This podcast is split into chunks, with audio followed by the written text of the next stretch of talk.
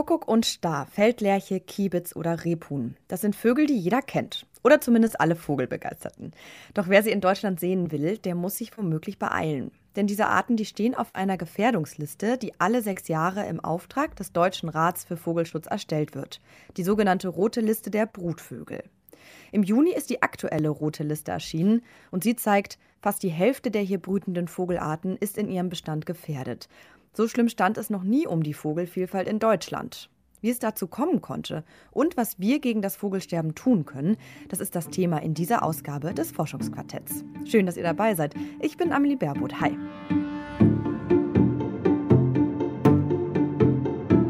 Das Forschungsquartett. Wissenschaft bei Detektor FM. In Kooperation mit der Max Im Juni dieses Jahres ist in Deutschland die Rote Liste der Brutvögel erschienen. Einer der Autoren ist der Zoologe Hans-Günther Bauer vom Max-Planck-Institut für Verhaltensbiologie in Radolfzell am Bodensee. Meine Kollegin Charlotte Thielmann hat mit ihm gesprochen und sie ist mir jetzt online zugeschaltet. Hi Charlotte. Hi Amelie. Charlotte, was ist denn jetzt bei dieser roten Liste anders als bei den vorherigen? Also warum äh, ist die jetzt so besonders alarmierend?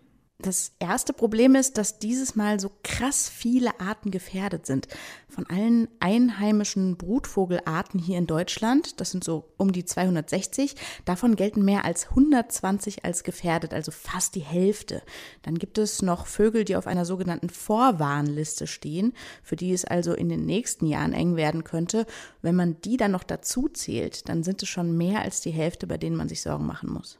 Okay, das klingt äh, tatsächlich ziemlich heftig. Ja, und dazu kommt eben noch, dass in der aktuellen Liste viel mehr Vögel wirklich in der allerhöchsten Gefährdungskategorie gelandet sind. Die sind also tatsächlich vom Aussterben bedroht. Und Hans-Günther Bauer, der hat das so beschrieben. Wir sehen es bei den selteneren Vogelarten zum Teil, für die wir zum Beispiel nichts gemacht haben oder nichts machen konnten, dass die jetzt an der Kippe stehen zum Aussterben. Wir haben so viele Arten, die Aussterbe ähm, nah sind wie noch nie zuvor. Also wir werden sechs weitere Arten innerhalb der nächsten paar Jahre verlieren. Wir haben sie jetzt schon bei dieser roten Liste auf den Index setzen müssen, weil sie schon seit Jahren nicht mehr in Deutschland gebrütet haben. Das hat es noch nie gegeben. Bis jetzt gibt es nämlich 14 Arten, die schon ausgestorben sind und da kommen eben in sehr kurzer Zeit noch sechs Arten dazu. Das Vogelsterben, das geht also immer schneller in Deutschland. Mhm, okay, richtig krass. Und bevor wir jetzt äh, aber darüber sprechen, welche Vögel in Deutschland gefährdet sind und auch nochmal warum, vielleicht kannst du erst nochmal erklären, wie denn diese rote Liste der Brutvögel überhaupt zustande kommt. Also ich muss sagen, ich als Stadtkind äh, kann mir das gar nicht so richtig vorstellen. Oder also gibt es dann da wirklich jemanden, der quasi die Vögel zählt? Und wenn ja, wie funktioniert sowas? Das habe ich Hans-Günter Bauer auch gefragt und er hat mir das so erklärt, wenn das Revier dieser Vögel halbwegs begrenzt ist, dann laufen da tatsächlich Forscherinnen und Forscher rum und zählen die einzelnen Vögel beziehungsweise die einzelnen Nester. Beim Wanderfalken zum Beispiel geht das oder beim Uhu. Bei sehr großen Revieren, beziehungsweise wenn es einfach sehr viele Vögel gibt, dann funktioniert das natürlich nicht. Dann macht man Stichproben und rechnet das Ganze am Ende hoch. Diese Hochrechnungen und aber auch die Zähltechniken, die sind aber mittlerweile schon ziemlich gut. Also die Zahlen, die jetzt in der roten Liste stehen, auf die kann man sich schon verlassen. Dann gehen wir doch mal zu diesen Zahlen. Du hast gesagt, sechs neue Arten sind vom Aussterben bedroht. Woran liegt das denn? Da gibt es tatsächlich ganz viele verschiedene Gründe und es kommt sehr auf die Art an. Es gibt nämlich drei Kategorien, bei denen der Bestand sehr stark zurückgeht. Das sind einmal die Insektenfresser, die Zugvögel und sogenannte Offenlandarten. Mhm. Können wir uns da so ein paar Beispiele anschauen? Äh, ich weiß jetzt zum Beispiel gar nicht, was eine Offenlandart äh, ist. Das sind Vögel, die eben auf dem offenen Land quasi leben, zum Beispiel auf landwirtschaftlichen Flächen oder auf Wiesen oder Mooren. Und hier ist das Problem, dass die Vögel ihren Lebensraum verlieren. Hans-Günther Bauer, der hat mir das am Beispiel des Goldregenpfeifers erklärt. Das war ein Bewohner von Moorlandschaften im norddeutschen Raum. Wir haben aber 97 oder 98 Prozent unserer Moore verloren und deswegen fehlt ihm natürlich der Lebensraum. Jetzt haben wir durch viel Mühe und äh, einer Renaturierung mancher Moorgebiete noch geschafft, dass er sich ein bisschen gehalten hat. Aber jetzt äh, in letzter Zeit ist er dann auch am Abnibbeln. Das heißt, jetzt hat er nicht mehr gebrütet, die letzten drei, vier Jahre auf jeden Fall nicht mehr. Und das heißt, äh, da wird es jetzt auch so sein, dass er uns verlässt.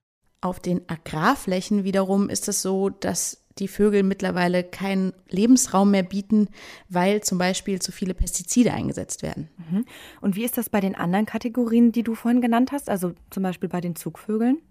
Ja, bei den Zugvögeln ist das Problem, die verlieren nicht nur in Deutschland ihren Lebensraum, sondern teilweise auch da, wo sie überwintern, also in Afrika. Da gehört zum Beispiel der Seggenrohrsänger dazu, der eigentlich nur noch ein gutes Gebiet in Afrika hat, wo er überwintern kann.